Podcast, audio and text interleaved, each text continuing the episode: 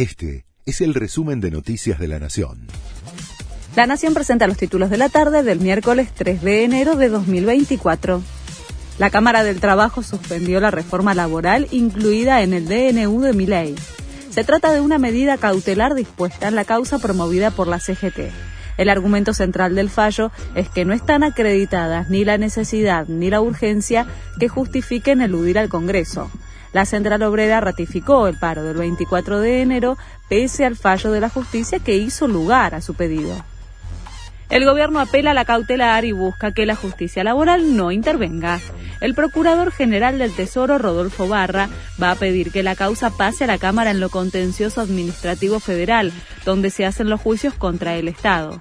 En el caso eventual de que haya un conflicto con la Cámara del Trabajo, la Corte deberá decidir a qué fuero le corresponde.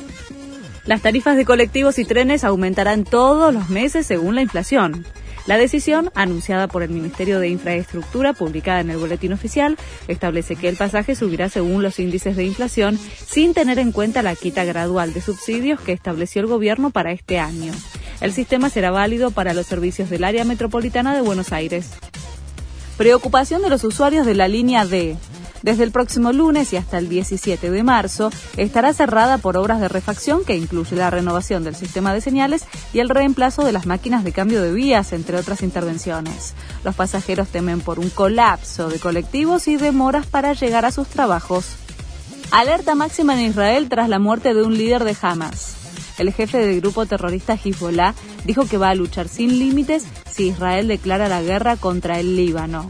Hamas y autoridades libanesas acusaron a Tel Aviv de matar a Saleh al-Arouri en Beirut, número 2 de Hamas. El líder de Hezbollah dijo que el ataque no quedará sin respuesta ni castigo. Este fue el resumen de Noticias de la Nación.